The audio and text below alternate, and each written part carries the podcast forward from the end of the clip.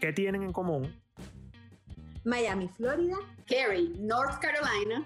Montreal, Quebec. Comunicadora social. Dentista. Administradora. Dental Education. Mayan Organizer. TNL Nutrition. Que cuando ellas se juntan, todos se preguntan, ahora, ¿quién las calla? Hola, hola, ¿cómo están? Bienvenidos una vez más a Ahora aquí en Las Calla. Hoy vamos a estar chachareando, conversando como buenas cuarentonas que somos sobre la reinvención. Yo sé que este tema es así como que candente porque cada quien tiene puntos de vista distintos y hay gente que dice que qué reinvención, que, que nada, que uno siempre es lo mismo. No, uno tiene que buscar la manera de cambiar, aunque sea el modo de caminar, o sea, algo. Algo porque el cambio es progreso y todos vamos para adelante, porque para adelante es para. Entonces, yo soy Thais Naveda Luis. Yo soy Marian Bello Luis. Y yo soy Ninosca, la adoptada de las Luis. Comenzamos esta conversa, muchachas hermosas, porque ustedes son unas reinventoras reinventadas. Bueno, cuéntame, Thais, ¿cuándo, ¿cuándo comenzaste tú ese proceso de reinvención? Si tú crees que te reinventaste y qué es lo que tú crees, qué significa para ti reinvención también, ¿no? Bueno, yo siento que, que me reinvento todos los días. O sea, siempre trato, siempre he creído que uno tiene que aprender algo nuevo todos los días. Y estos aprendizajes hacen que saques una versión distinta de, de, ti misma, porque te das cuenta de que repites una palabra cuando estás hablando mucho y quieres cambiar tu, tu, manera de hablar, porque te das cuenta de que gesticulas demasiado cuando estás hablando y de repente te parece que eso distrae a la gente y tratas de bajarle dos.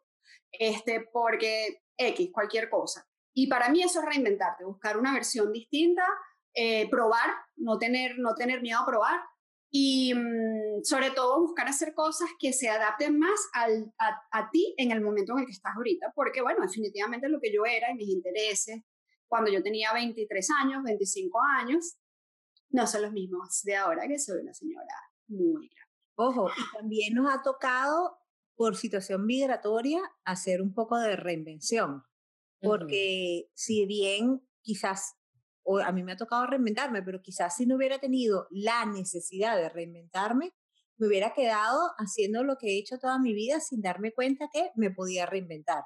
Entonces de repente hay cosas, como dices tú, del día a día donde, bueno, vas cambiando un poco tu manera de hablar o cambias tus hábitos de lectura y entonces in, in, eh, incluyes un poco más cierto tipo de conversación diferente en tu día a día. O sea, eso son cosas de reinvención, pero a la vez eh, la necesidad que surgió, por lo menos en mi caso, de reinventarme, cómo me hizo cambiar completamente mi ritmo de vida por necesidad, por estar en un país donde no es mi, país, mi país de origen. Sí, yo creo que además a, a, nosotras, las mamás, este, nos pasa que tenemos como diferentes etapas en nuestra vida de reinvención y yo creo que yo estoy muy de acuerdo con eso que tú dices, que todos los días aprendemos algo nuevo y yo de hecho es muy cómico porque en mi cuenta de Twitter yo tengo como mi, mi descripción, es Eternal Student y es porque lo que pasa es que he pasado toda mi vida metida en, estudiando, ¿no? Y bueno, evidentemente eso es como un sitio, es como que la estructura de la academia es como la estructura de la reinvención o del cambio diario, ¿no? Pero esa parte que tú hablas de, de la mejor, de buscar una mejor versión de ti, es parte de esa reinvención, pero sobre todo yo creo que eh, en el caso de las mujeres, nosotras tenemos como diferentes etapas y quizás a lo mejor lo tenemos mucho más marcado que incluso los hombres, porque nuestra primera cambio de niña a mujer tenemos como una etapa de cambio, luego de ser soltera casada, pero quizás en ese momento a lo mejor la relación de novios de ser casado, como que a lo mejor en, ahí como que no sientes mucho la reinvención, sobre todo si ya estás trabajando y como que digamos que tu dinámica de trabajo sigue, se mantiene, pero luego cuando eres mamá, tienes que incorporar esa nueva función que, que, que, que, te ocupa todo tu tiempo y toda tu energía para incorporarla en la vida que tenías antes.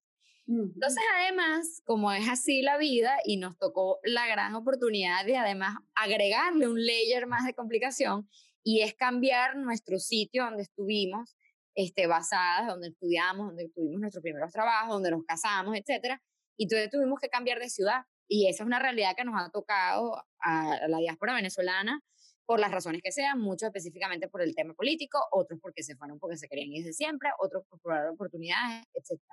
Pero entonces ahí viene un cambio que no necesariamente todo el mundo cambia de profesión o cambia lo que está haciendo, pero, pero si hay algún cambio. Entonces, por ejemplo, en tu caso, Thais, ¿qué, sientes, sientes que existió algún cambio cuando te fuiste de Venezuela o alguna de las cosas que tú hacías antes?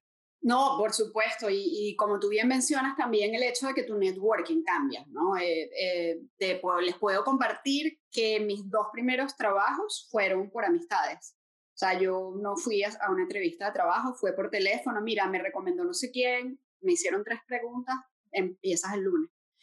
Y, ya sabes, el tener esa, esas amistades que confían en ti, y que saben la calidad de, tu trabajo, pues hacía todo más fácil, todo fluía. Y al mismo tiempo, yo en, ese momento en Venezuela, que trabajaba con producción de eventos y con eh, producción de material eh, POP y ese tipo de cosas, pues eh, mira, sé que no sé quién está trabajando en una imprenta, sé que no sé quién está trabajando no sé dónde, entonces así. Connection, connection, connection. exactamente. Entonces el networking, obviamente, el cambiar el networking cambia ya ahí, hay una reinvención, porque tienes que buscar los recursos que te hagan o crear el networking desde cero o pues empezar a, a, ver el venture en otro, en otro lado. En mi caso particular, yo cuando inmigré traté de seguir en mi rama. Yo traté de continuar haciendo lo mismo que estaba haciendo y bueno, lamentablemente no, no, no me fue bien. Este, no me encontré con, con, un sistema de apoyo, un networking que fuera pues este, fuerte, sólido, ¿no? Y eh, pues ahí mismito me convierto en mamá. Y decidí que como no me estaba yendo bien, este, como no, no estaba conectando con lo que yo quería, pues me iba a dedicar completamente a ser mamá cuando eh, seis meses antes yo decía, bueno, era tan así que yo en, la oficina donde yo trabajaba, quedaba en un penthouse de un edificio, y cuando tú veías por mi ventana, la ventana de mi oficina, eh, caía la vista sobre una guardería. Entonces yo cuando supe que estaba embarazada, que estaba trabajando allí, decía, buenísimo, porque así la chama está abajo, yo le quedo hasta abajo y subo, y perfecto. Y mis jefes me decían, ay, va a ser el primer bebé de la oficina. Entonces mientras esté chiquita, que esté de corral, te la traje en las tardes, o para si te tienes que quedar hasta tarde, le ponemos un corral en, en la oficina y qué sé yo. Eso se acabó. Entonces dije, bueno, ¿sabes qué? Me dedico a ser mamá. Y esa fue la primera reinvención, ¿no? Yo encontrarme después de haber trabajado mientras estaba estudiando, después de haber trabajado, después de terminar de estudiar, después de seguir estudiando y trabajando, después de, o sea, trabajo, trabajo, trabajo y más trabajo, ser mamá, quedarme en casa. Y em, la segunda reinvención viene ya cuando empiezo a ver que las chamas están un poco más independientes y digo, bueno, tengo demasiado tiempo en mis manos, me vuelve loca si no hago algo ya venía como que cocinándose la cuestión de la salud, la cuestión de la comida, porque claro, al yo estar como mamá, obviamente abocada completamente a mis hijas, por mi personalidad yo estaba como que voy a cocinarles lo mejor, voy a averiguar la mejor opción, y entonces tenía todo el tiempo para dedicarme a eso. Y eh, digo, bueno, pero si esto es lo que yo estoy haciendo y esto a la final puede ayudar a mi familia también, me voy por aquí. Y ahí comienzo la certificación.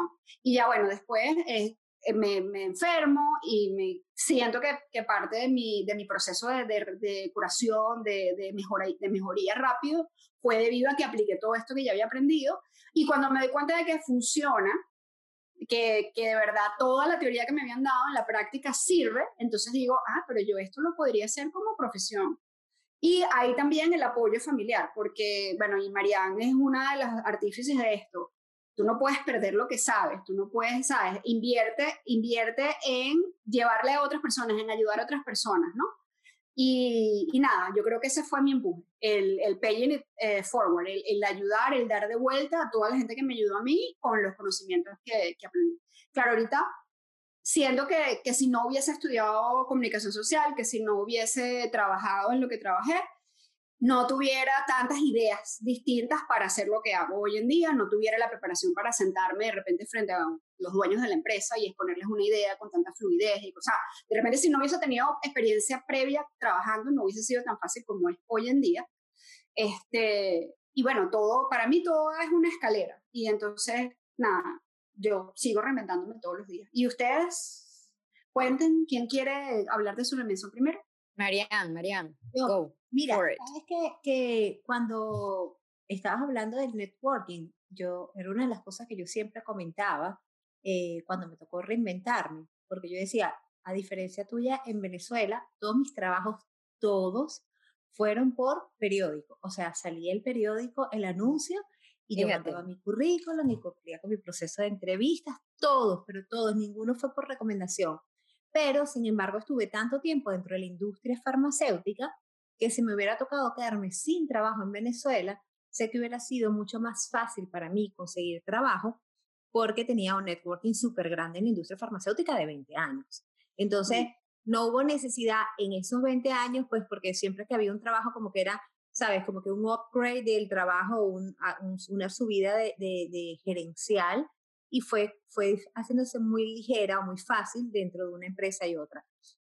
Pero aquí, cuando yo me quedo sin trabajo acá y digo, bueno, ahora tengo que buscar trabajo, y digo, wow, qué difícil, porque primero a nivel de, o sea, a nivel gerencial estaba muy bien ranqueada, pero fuera de este país, en Venezuela, el, aunque hable inglés, no lo manejo tan experto con el nivel que manejo el español, este, y adicional, eh, nunca había trabajado en la industria farmacéutica aquí, no tenía nadie en networking aquí, y mi edad tampoco no es que sea muy grandotota, pero eh, no es el, ya entramos en una curva donde el, la cantidad de personas que contratan a mi edad ya está, sabes, como que reduciéndose eh, cada vez más. Entonces, en ese momento yo decía, oye, qué importante si esta experiencia me estuviera pasando en Venezuela, cómo, hubiera, cómo se hubiera manejado totalmente diferente a nivel de no, no tener la necesidad de que reinventarme como RMT, sino que hubiera metido currículum en otro sitio y sé que el network me hubiera ayudado. Sin embargo, bueno, nada, pues realmente mi experiencia de la reinvención fue no buscada, quitando toda la reinvención previa que hemos hablado ahorita, que hemos hablado de cómo nos reinventamos como mujeres, como madres. Claro, las etapas.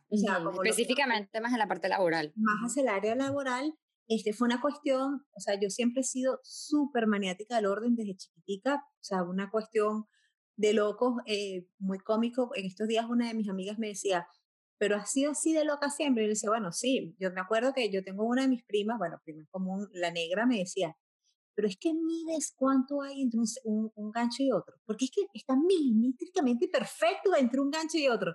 Y yo decía, bueno, sí, mido con los dedos, no sé qué, pero siempre ha sido así desde chiquita. Entonces, cuando me toca reinventarme, nunca me pasa por la cabeza que me iba a tocar reinventarme con la parte de la organización. Y estoy viendo un día en esto, estos stories de Instagram y Erika La Vega dice, este, bueno, vinieron unas chicas a organizarme mi garage, no sé qué, tal. Y yo le digo a mi esposo, oh my God, o sea, esto es lo mío.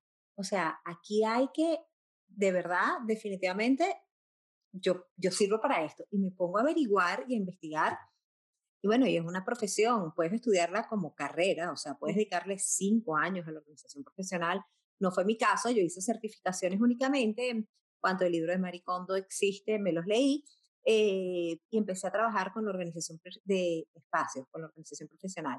Pero me reinventé por una cosa que, ¿sabes? Como que me cayó del cielo el, la, bolita mágica que me dijo, óyeme, esto es para ti, aprovechalo. Y pienso que también, al igual que tú, ya yo tengo una carrera de 20 años en marketing que me permitió sacarle como que el fruto más rápido a todo este tema de, la reinvención y cómo promocionar o cómo publicitar el nuevo producto que tenía en mis manos, que era mi propia empresa, para que se diera a conocer. Entonces creo que eso ha ayudado muchísimo también al crecimiento que ha tenido mi cuenta porque he trabajado en marketing todo el tiempo. Ahora sí no te escapas, te toca a ti.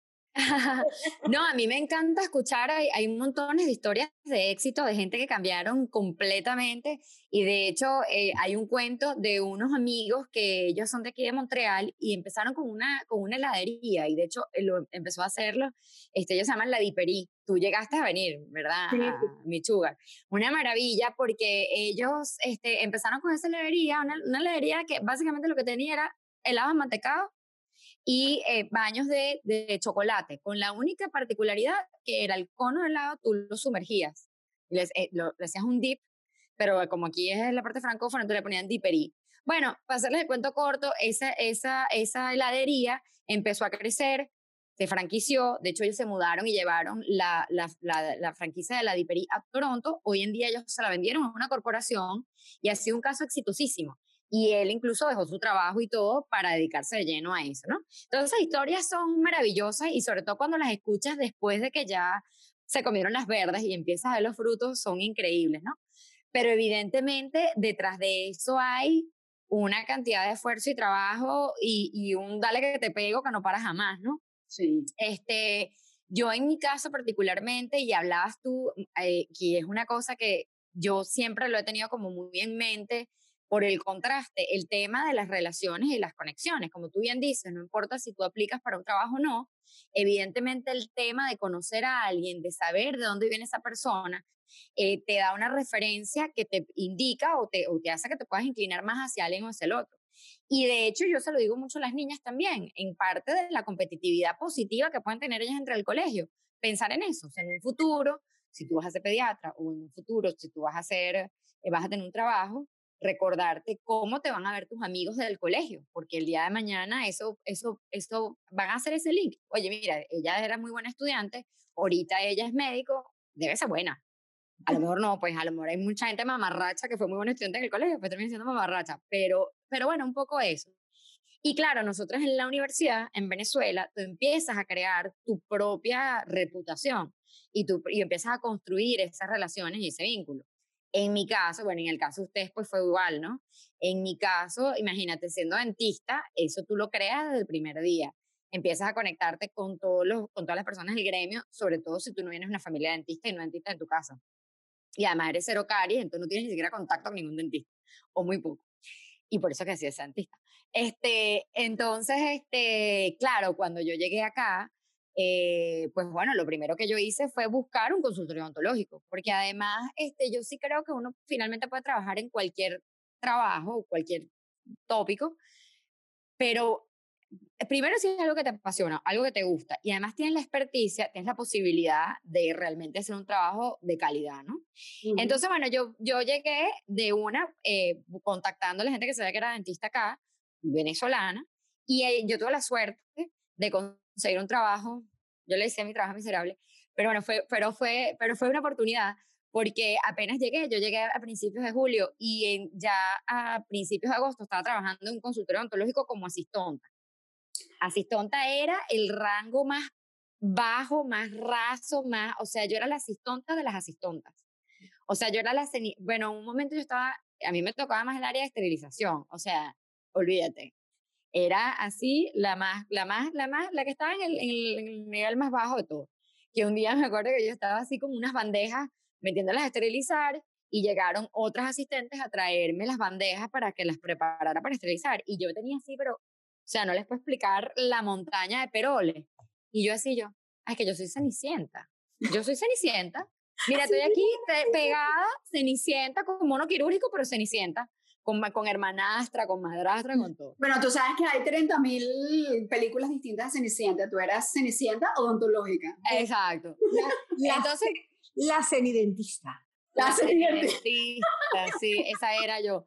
Bueno, pero fue la primera oportunidad que tuve. Eh, en el momento fue muy duro porque, porque tú dices, no, sí, vale, yo trabajo en lo que sea. Mira, una gente, el trabajo honra a la gente. Y cuando te toca hacer un trabajo que además este, es, es, una cara del trabajo que tú hacías, o sea, yo tenía asistentes en mi consultorio y, y era otra cara, y, yo, y, y, lo peor es que era, entre comillas, uno como que menosprecia un trabajo que a lo mejor es un rango más bajo al que tú tienes, claro. pero como nunca lo has hecho, no tienes ni idea, y entonces, bueno, frustra, porque tú dices, bueno, pero ya va, yo se supone que podría hacer esto sin problema, y resulta que eh, bueno, no, tienes que aprender cómo se hacen las cosas en una actividad que tú no sabías hacer. Sí. Y, y bueno, tocó fuerte porque además era un trabajo demandante. Eh, ustedes saben que yo soy físicamente enérgica y la verdad me gusta el deporte y no sé qué, qué pero físicamente fue demandante porque era estar parada desde las 8 de la mañana hasta las 5 de la tarde. Y era así sin parar, sin parar, porque si paraba se te acumulaba demasiado el trabajo. Bueno, pero en fin, a partir de ahí yo me di cuenta que no me quería quedar siendo ser dentista. Entonces, y bueno, la odontología tiene una, yo siempre digo que ser dentista es como ser un multimillonario en una isla desierta. Tienes un potencial que puedes hacer lo que tú quieras, pero no puedes hacer nada, porque estás en una isla desierta y agarras los millones y no puedes hacer nada con los millones. Bueno, ser dentista tiene un potencial buenísimo, pero hasta que tú no tienes la reválida, no tienes nada. En realidad no tienes nada. Y lo peor es que no sabes hacer más nada, porque la gente que está trabajando en otra área tiene como con más amplitud, oye, una gente que entiende, una gente culta, una gente que sabe. Nosotros, la gente que está en el área de la salud, perdón, pero es que nosotros tenemos un conocimiento muy limitado. O sea, una Bueno, cosita, pero- pero así. Pero ya va, aquí vengo yo con un, con un balde de amor para ti. O sea, tú dirás que no sabes nada, pero sabes de más. Y aparte de que sabes de más, sabes más que pescado frito. Conchale, ¿y tu fotografía?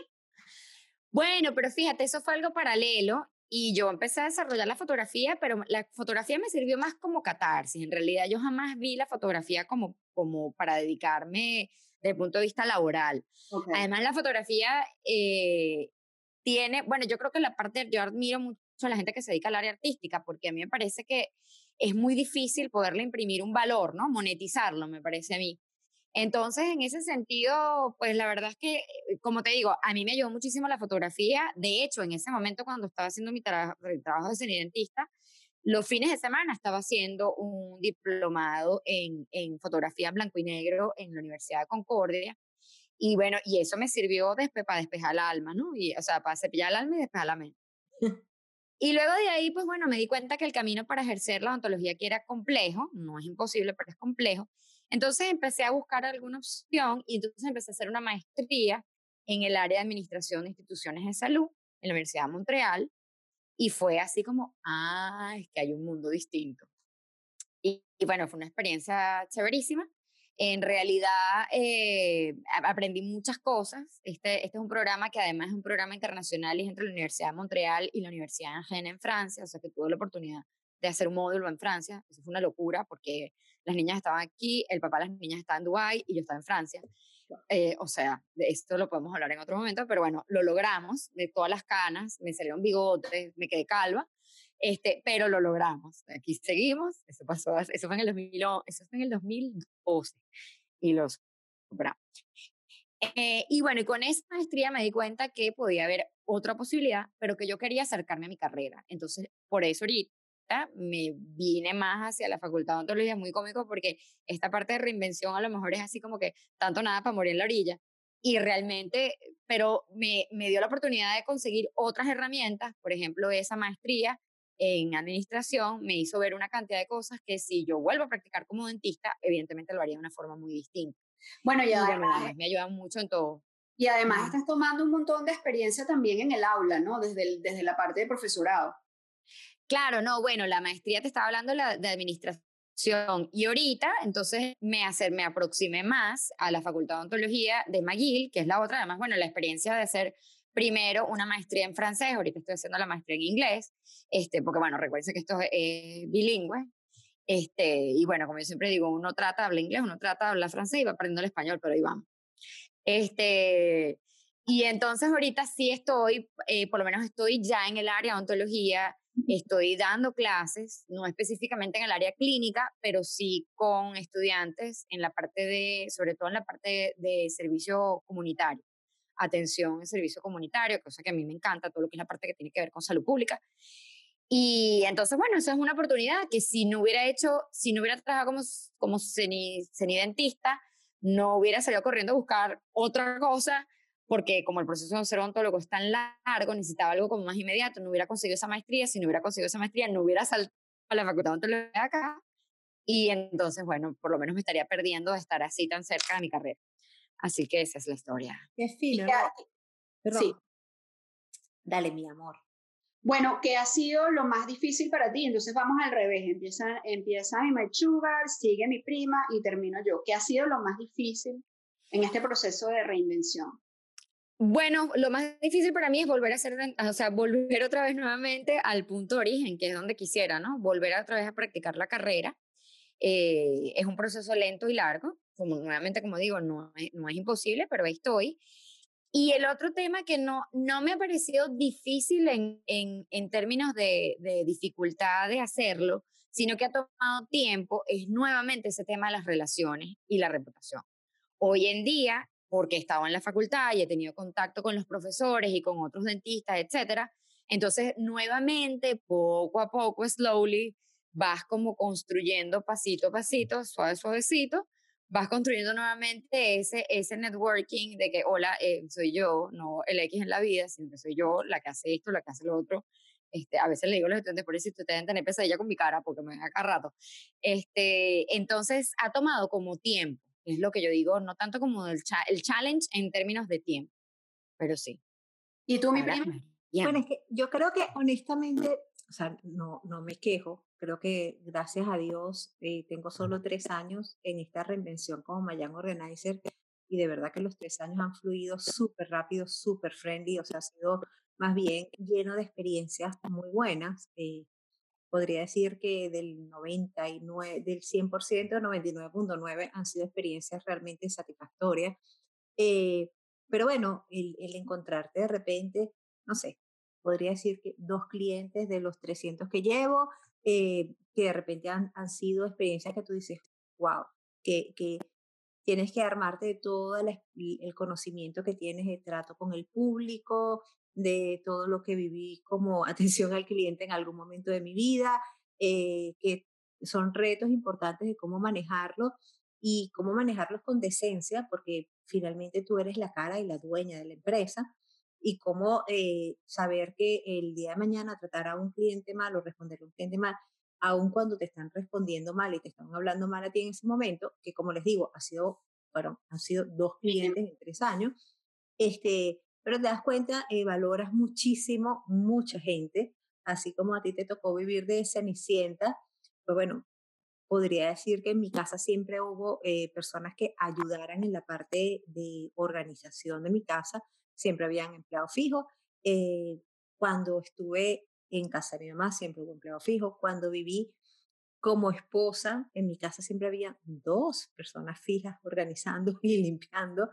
Y cuando te das cuenta de que, bueno, mira, oye, realmente es un trabajo físico agotador, terrible, eh, te das cuenta de que, como dices tú, pues e, es ese behind the scenes que, que quizás no vivías antes porque estabas en otro corredera o en otro ritmo de vida donde quizás la prioridad era ser ejecutiva, como era el sueño de mi vida cuando estuve en Venezuela, cuando fui, eh, trabajé como ejecutiva, y darme cuenta que, bueno, que hay una parte detrás eh, que que demanda mucha actividad física.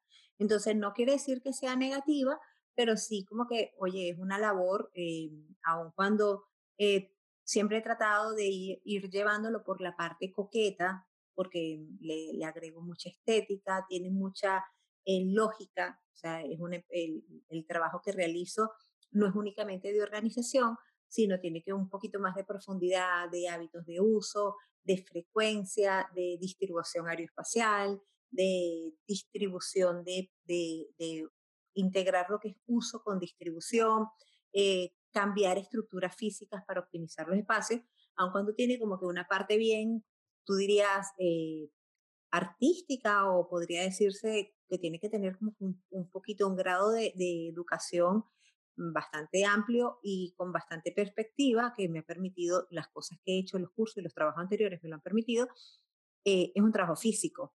Entonces, bueno, ya hay momentos en que tú dices, Dios, o sea, yo a mis 46 años mm, lo revelé. yo 46, ellas son... Lo cortamos, lo cortamos. ellas son contemporáneas. Pues bueno, ya... No se de más por favor. De repente dices, wow, a los 46 años yo estoy en este sube, baja y agáchate que, sabes, en algún momento dices, wow, sabes, son las 6 de la tarde, estoy en, de, en esto desde las 8 de la mañana, estoy agotada y esa parte quizás entonces te, quizás en algún momento, porque realmente lo he valorado muchísimo, de repente te pega un poco en el ego y dices, wow, sabes, yo ahora en, en estas andanzas, este, sin embargo, por otro lado, eh, yo siempre, mm, aunque sea, suene loco, eh, aunque soñaba con ser ejecutiva, de tener mi laptop y, mis tacones montados, em, a mí el estar metida en oficina me causaba mucho estrés, me causaba incomodidad, el, levantarme todos los días y estar como en el mismo eh, rectángulo de, oficina cerrada. Siempre decía, yo, yo, yo estoy aquí como, como, como encerrada. y ahora, Sí, y ahora cuando estoy trabajando en la calle con públicos diferentes prácticamente todos los días, con gente diferente, con espacios diferentes, donde tengo que moverme muchísimo a Container Store a comprar cosas, este, a Michaels a comprar otra, eh, tengo que, cada cliente es un universo diferente, pues me siento en mis anchas así súper cómoda, así como que encontré mi espacio de trabajar cómoda y eh, siempre quise trabajar con cosas que eh, necesitaran mis manos. O sea, había una necesidad en mí de trabajar con cosas donde mis manos estuvieran involucradas. Entonces siempre pensé, bueno, porque mi cuerpo me está exigiendo o me está pidiendo que trabaje en algo eh, donde no esté encerrada, donde me está exigiendo que use mis manos muchísimo, el cuerpo me lo pedía, eh, siempre pensé, bueno, tengo que hacer un curso de floristería, porque debe ser que yo tengo que dedicarme a las flores, a las matas o algo para estar afuera organizando y metiendo la mano a las tierras. Y después cuando empiezo a trabajar en esto, decía, o sea, qué impresión. O sea, mi cuerpo tenía mucho rato hablando de usa tus manos, usa tu creatividad, usa tu, tu sabes, como que este, este don de relacionarte y caí en esto que, pues, como les dije hace cinco minutos, cayó del cielo. Entonces, no, no quiere decir que sean experiencias malas, de verdad que han sido experiencias súper bonitas en tres años. Eh, es un trabajo súper reconfortante porque como le organizas la vida a la gente y normalmente lo organizas y pones estética, más bien es un trabajo muy reconfortante porque sales de donde sales y está la gente como que me cambiaste la vida, esto, sabes, después de que hiciste esto, mi vida cambió, este, te lo agradezco muchísimo, esto es otra cosa, sabes, son uno, hacen magia, entonces más, más que experiencias negativas han sido experiencias súper reconfortantes. ¿Tú qué dices, mi amor? No, bueno, y que aparte yo doy fe de que cuando haces las cosas las haces con amor. Cuando hicimos el proceso aquí en mi casa, yo soy medio hoarder, yo soy medio que agarro todo y todo tiene un, significado emocional para mí y tal. Y ese es un tema que vamos a hablar después, el desapego. Pero bueno, eh, les adelanto que, que, una de las cosas que más me encantó de, de trabajar con, con Marianne fue exactamente esa, el, el que te eh, honra tu espacio, honra tu proceso y, y, te lee, te lee muy, bueno, Marianne siempre ha sido una persona súper sociable y yo creo que eso le ayuda mucho, ¿no? a que te lea bien cuál es tu energía o cuál es tu, tu challenge, tu problema, tu necesidad y darte, darte la solución exacta que necesitas para esa necesidad. Y bueno, eh, yo particularmente pienso que lo que hago es más, bueno, y es que si no, no lo estuviera haciendo, es más ah, agradable, tiene más, más um, triunfos, más satisfacciones que nada. Sin embargo, para mí es muy difícil la parte social, porque yo por naturaleza no soy sociable. Yo por naturaleza soy bien introvertida. Bueno, a, mí, a mí me cuesta conectar con la gente. Cuando conecto con la gente me abro mucho, pero me cuesta llegar al punto donde conecto con la gente. Entonces, obviamente, el exponerme, además, el, el, hacer el marketing en, en, en, medios digitales, en social media, para mí ha sido pues bien retador. He tenido que, que estudiar mucho porque Primero que no fue lo que yo aprendí en la universidad de marketing, es distinto, a pesar de que tiene bases similares, pues la ejecución va a variar. Eh, después que cuando yo practiqué, yo no practiqué en marketing, yo era aliada del departamento de marketing, entonces a mí se me olvidó cómo se sacaban métricas, cómo se analizaba el mercado, yo simplemente iba a hacer el producto con las recomendaciones que me daban, ¿no?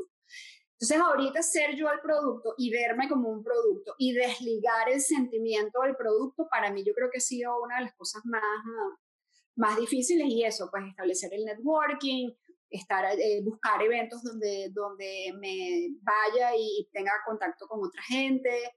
Eh, me, da muchísima pena, así, confesión, me da pena horrible que me pongo roja cuando leo un testimonial cuando me llaman por teléfono me dan un testimonial. O sea, cuando alguien me dice, eh, me encantó lo que hiciste, no sé cómo manejarlo bien, sin sentir pena. O sea, estoy trabajando, de hecho, en eso, en el agradecimiento, decir, concha, le están valorando mi trabajo, porque sí siento mucho agradecimiento y, el corazón se me llena, pero me da vergüenza. O sea, es así como que, ay, bueno, sí, yo, yo no hice nada, todo lo hiciste todo, siempre más o menos esa es mi respuesta, ¿no? Este, y, bueno, ha sido de verdad reconfortante aprender incluso a, a, verme desde otro punto de vista, pero aquí mis dos compinches lo saben que, que ha tomado trabajo bastante y públicamente gracias porque ustedes han sido motor, empuje.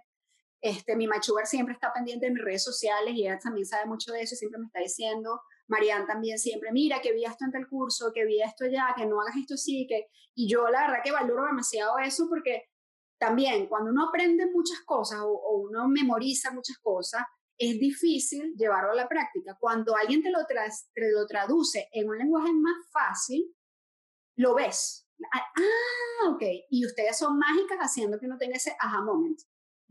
Entonces, sabes que, que, que, ha sido súper genial ahorita, que bueno, que normalmente siempre hemos estado en contacto, eh, o sea, por lo menos los, así sea únicamente una vez a la semana, los martes. Los martes.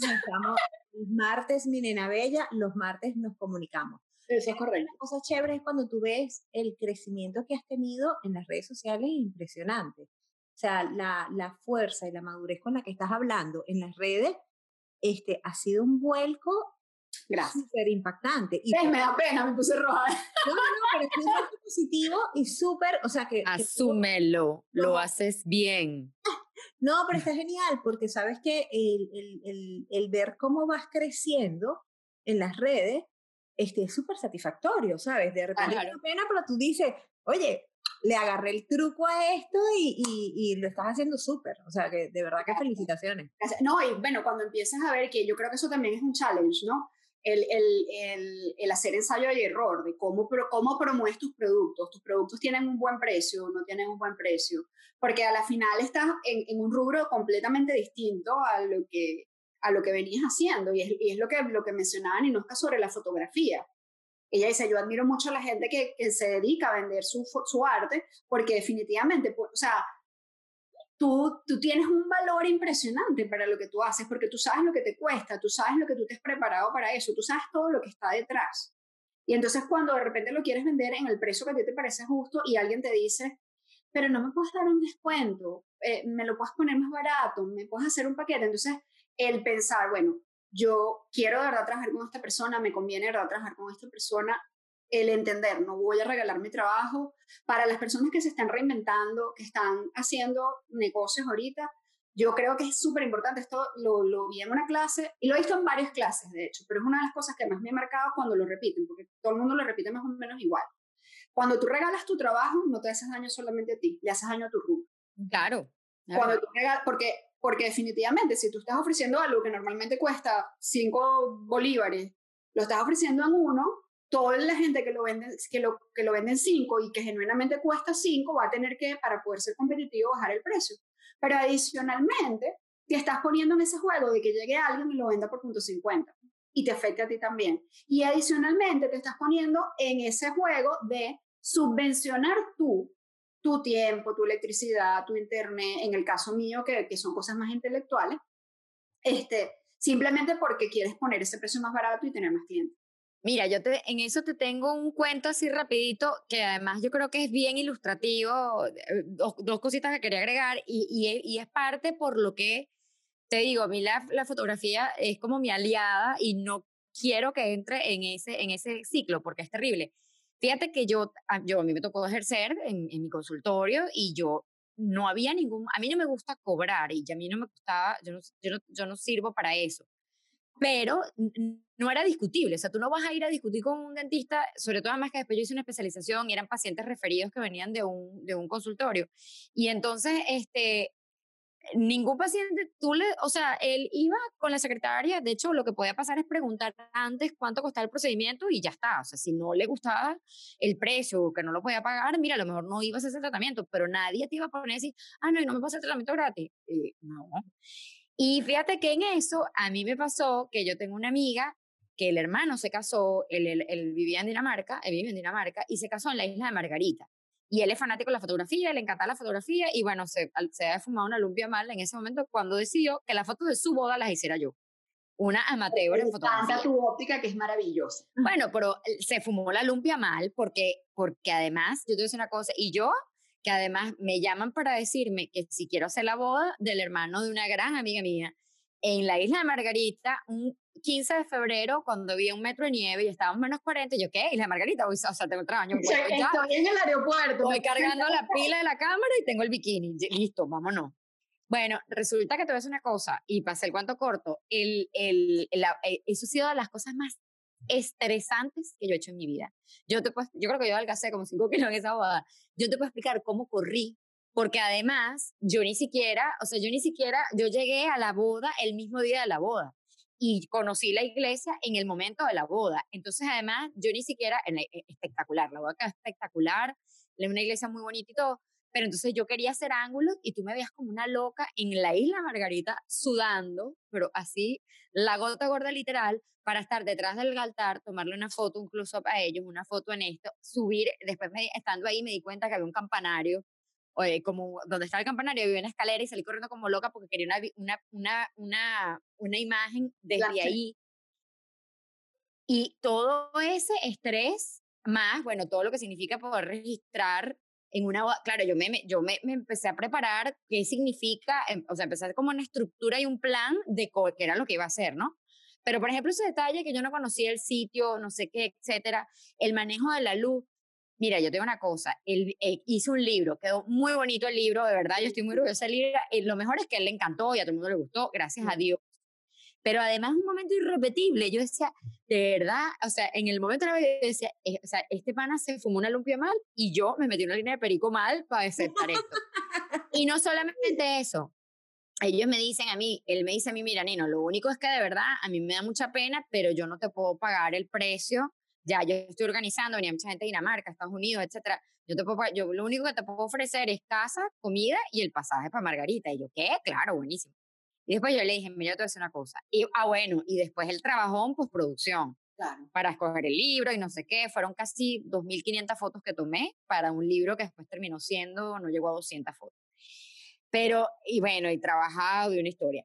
Pero todo esto para decirte, y yo le decía, esto es una cosa, este ha sido uno de los regalos, además lo hice con muchísimo amor, después gocé, bueno, por supuesto cuando ya terminé, entregué la cámara, terminé la piscina vestida, este, etcétera, y la pasamos buenísimo, fue, fue muy lindo, fue muy querida, fue una boda muy íntima, fue precioso, pero yo no podría ponerle precio a esto, yo esta vaina no la vuelvo a hacer, o sea, yo esto tendría que hacerlo porque de verdad se lo quiero regalar a alguien, y yo se lo regalo, pero el compromiso de ser yo el fotógrafo es que, es que olvídate de los precios de la gente que pone los, los paquetes de boda. O sea, me parecían baratísimos.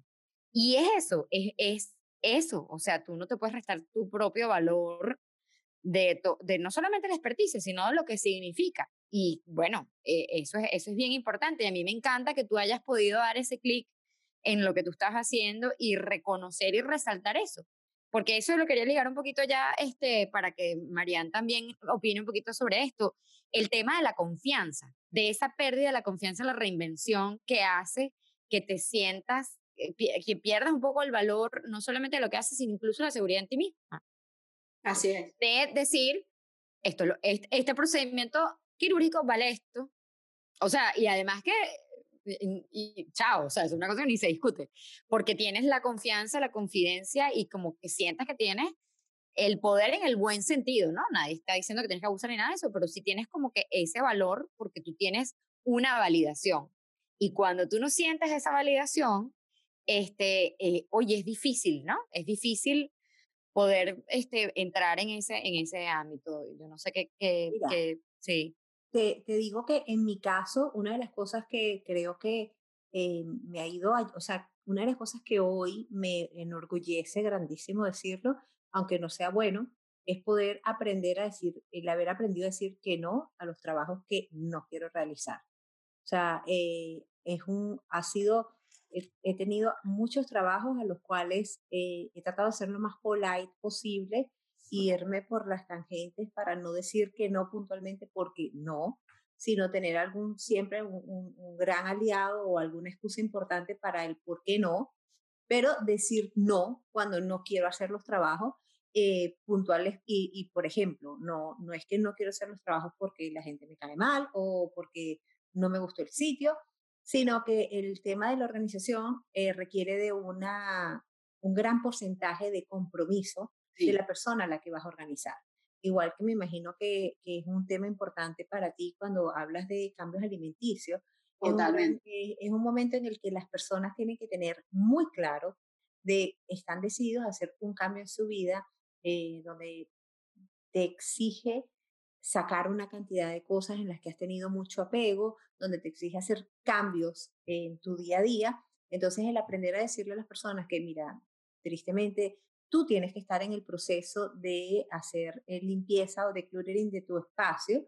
Si no puedes estar, no vamos a poder hacerlo.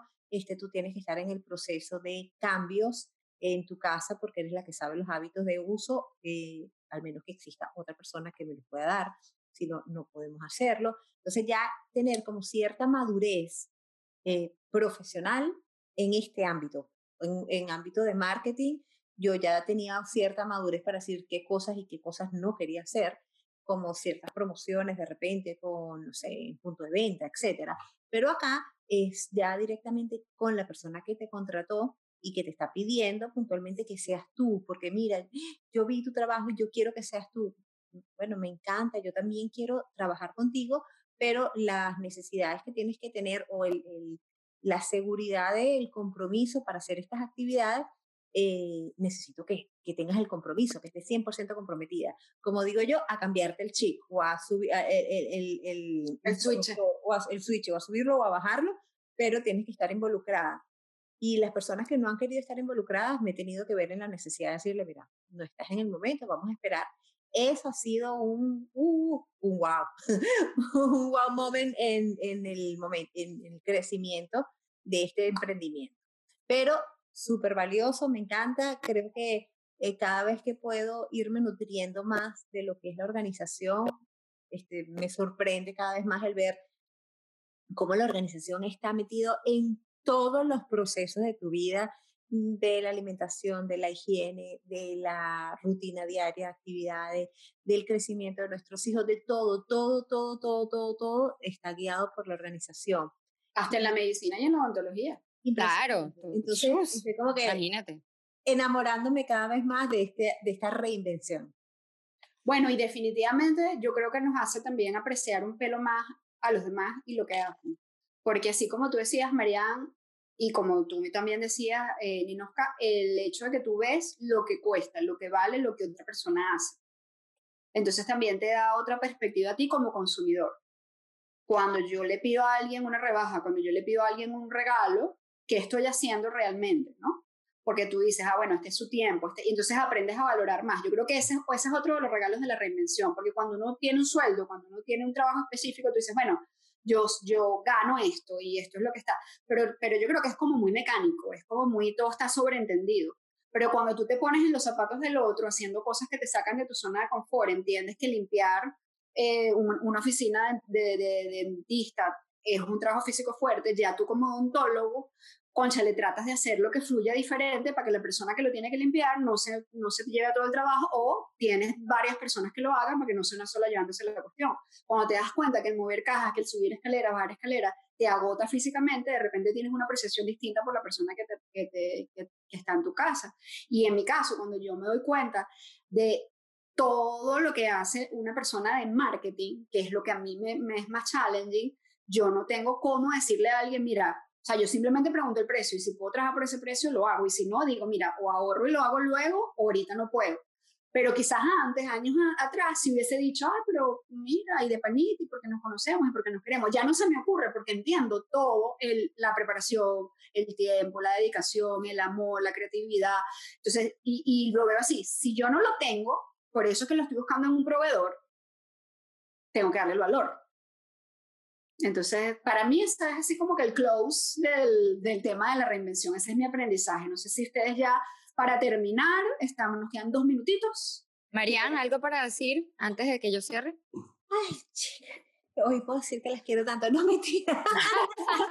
eso es maravilloso, eso es maravilloso. Les puedo decir que las quiero mucho, no mentira. El corazón. Es un tema encantador, eh, creo que continuamos reinventándonos diariamente eh, a nivel profesional, eh, como esposa, eh, ahora como madre, como madres reinventándonos de madres de adolescentes. Oh, creo que es un mundo donde, gracias a Dios, también hay muchas herramientas tecnológicas que nos están sirviendo ahora para apoyarnos y quizás tener más información de la mano actualizada para poder reinventarnos con base.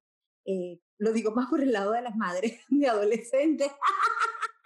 que toca leer un poco más cada día de cómo manejarlo.